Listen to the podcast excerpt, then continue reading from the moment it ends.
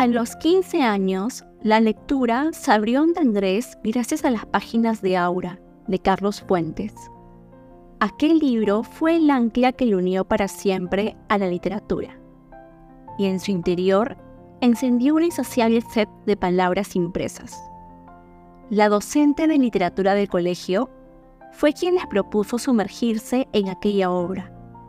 Y a partir de ese momento, el mundo de la literatura comenzó a tomar forma en su mente. Sin embargo, como suele ocurrir en las historias de amor, hubo un quiebre doloroso en su vida cuando su primer amor se desvaneció. Fue entonces cuando, como si de una posesión se tratara, se lanzó al arte de escribir.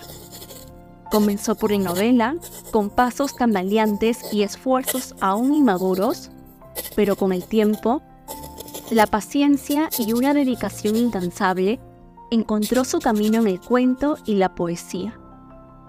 Las letras se convirtieron en su refugio, y en cada palabra, en cada verso, buscaba sanar las heridas de su corazón. Se sumergió en la vasta corriente literaria, explorando las aguas de los escritores del boom y navegando por los movimientos poéticos como el romanticismo, el simbolismo el parnasianismo y el modernismo, entre otros. Una pasión incontenible lo impulsaba a escribir, como si su destino estuviera inscrito en las letras. Sentía que la escritura era una llamada que debía atender, una necesidad del alma que encontraba su mejor forma de expresión en la catarsis de las palabras. Y así, cada página escrita era un paso hacia la realización de su propósito, un testimonio de su amor eterno por la literatura y la necesidad de compartir su voz y su alma a través de la escritura.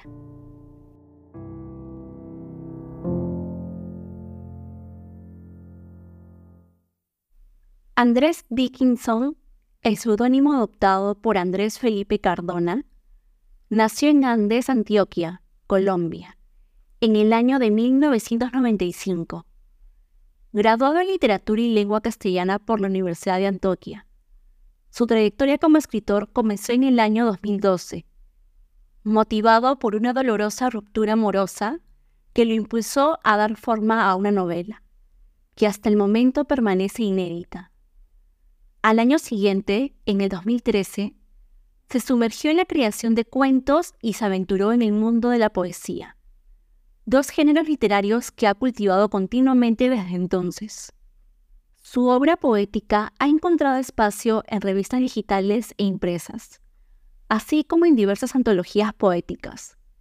De manera similar, sus cuentos y relatos han sido incluidos en antologías literarias.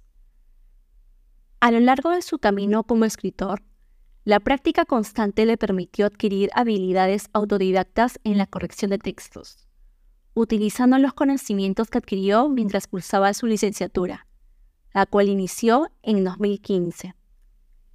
En julio de 2023, compartió la autoría de la novela El hambre de la esposa del intendente, junto a Yolima Acevedo, donde ella es la propietaria y protagonista de la historia, mientras que Andrés asumió el rol de escritor.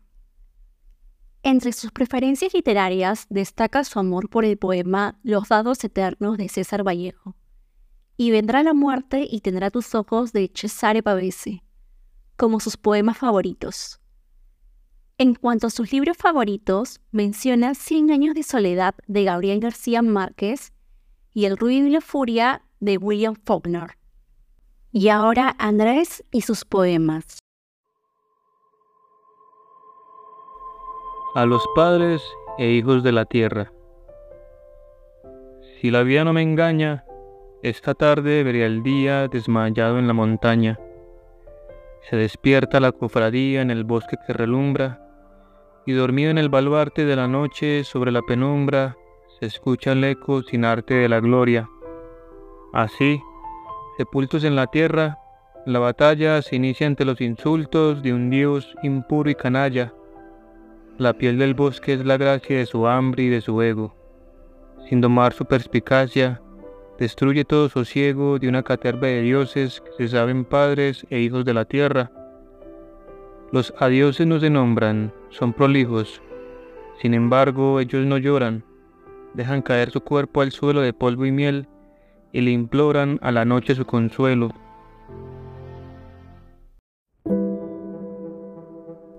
Te has ido. 1. Te has ido, la hábil serena. Has consagrado el silencio para el amor. Hoy sentencio mi destino la condena de olvidarte, aunque la pena me consuma. Hoy te has ido sin decirme adiós, y el nido que antes fuera de nosotros enlutó el calor de esos otros tiempos ausentes del ruido. 2. Te has ido sin las valijas que nos dio la amarga dicha del recuerdo. Así fue dicha la fortuna en las rendijas de la luz sin sombras fijas que fue el albor de esa nuestra entrega. Hoy ello me demuestra las manías del amor. Confunde a veces ardor con lo que el ayer nos muestra. 3. Te has ido sin devolver un solo paso, viajera de la ausencia. Si supiera el secreto de volver atrás, tal vez disolver las sombras de este presente que me pesa como un ente recostado sobre mí. No extrañaría de ti la miel que me hizo un demente. 4. Hoy te has ido y ni pensar en el regreso, ¿verdad? Dime cuál es la crueldad de la distancia al trenzar nuestra ausencia y así danzar en el vacío. Ninguna. Hoy veo la blanca luna en el verde campo arbustos, mas no veo los adustos tratos que el amor acuna.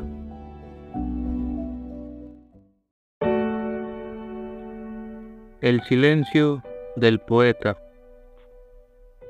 Pasaban los días, cada vez más oscuro el horizonte y su musa no aparecía. Contemplaba el lento derruir de cada obra que moría en el límite de un verso jamás dicho, jamás escrito. Él mismo sentía desmoronarse por el peso del silencio. Pero, ¿a qué atribuir el mudo transcurrir del tiempo? ¿Algún abandono, una queja o una ignota pena? Aún así, tras días y días de zozobra, de cavilaciones y extravíos, el canto del viento trajo a su ventana la respuesta. Estaba satisfecho, eso era todo. Ante sí se abría un abismo de olvido que prometía devorarlo, mas al poeta no le interesaba más que la plenitud que lo ahogaba como una mordaza azucarada, que lo mecía al vaivén del humor, de las flores y de la ventisca en que llovía tanta vida. Luego tocaron a su puerta, fue todo quien le habló y le dictó al oído una a una las palabras. El poeta escribió. Sus dedos se movían como los de un pianista y no sabía si cantar a voz en cuello o si legar el brillo del poema a futuros ojos que cantaran. Llegado el punto final, se encontró una vez más solo, ebrio de melancolía. Su musa solía abandonarlo, pero no del todo. Volví a él cuando lo notaba farfullando el discurso del amor, en el que se entremezclaba el olor del Venus y el dulzor de Eros como el incienso y el néctar de un botón de rosa. Gracias por llegar hasta aquí. Recuerda que puedes encontrar más contenido sobre Diestro de Oído en Spotify, Apple Podcasts, Google Podcasts, LinkedIn e Instagram. Nos vemos en un próximo episodio.